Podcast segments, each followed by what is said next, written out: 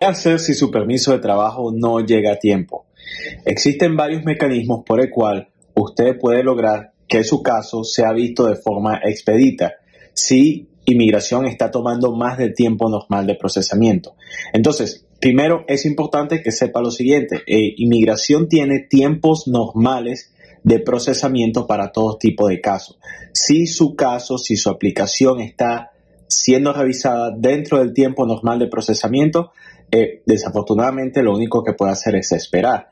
Ahora bien, si el caso pasa fuera del tiempo normal de procesamiento, usted puede someter lo que se llama un inquiry request o un e-request o pedirle básicamente inmigración que revise su caso puesto que ha salido del tiempo normal de procesamiento. También inmigración está aceptando ciertas solicitudes de emergencia para personas que pueden que puedan perder su empleo si no tienen su permiso de trabajo. Para más información sobre este tema, comuníquese con nosotros. Muchas gracias.